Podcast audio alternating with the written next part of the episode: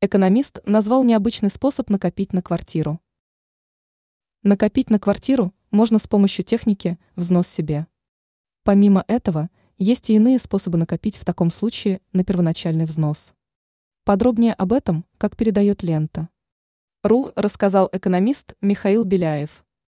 Для накопления на жилье он советует использовать технику «взнос себе». Первым делом нужно оценить, на какую сумму в зависимости от заработной платы можно жить. Затем стоит каждый месяц откладывать некую часть заработка.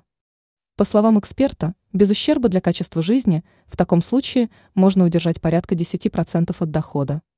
При этом подчеркивается, что такая работа является кропотливой и может длиться не один год. Кроме этого, эксперт советует конкретизировать свою цель и реально оценить, какое жилье можно приобрести. Не лишним будет также рационально вести хозяйство и избегать незапланированных трат. Эксперт обратил внимание на то, что в таком случае можно прочитать книгу «Приключения Чиполлино». Он отметил, что в этом произведении был персонаж по имени Кум Тыква.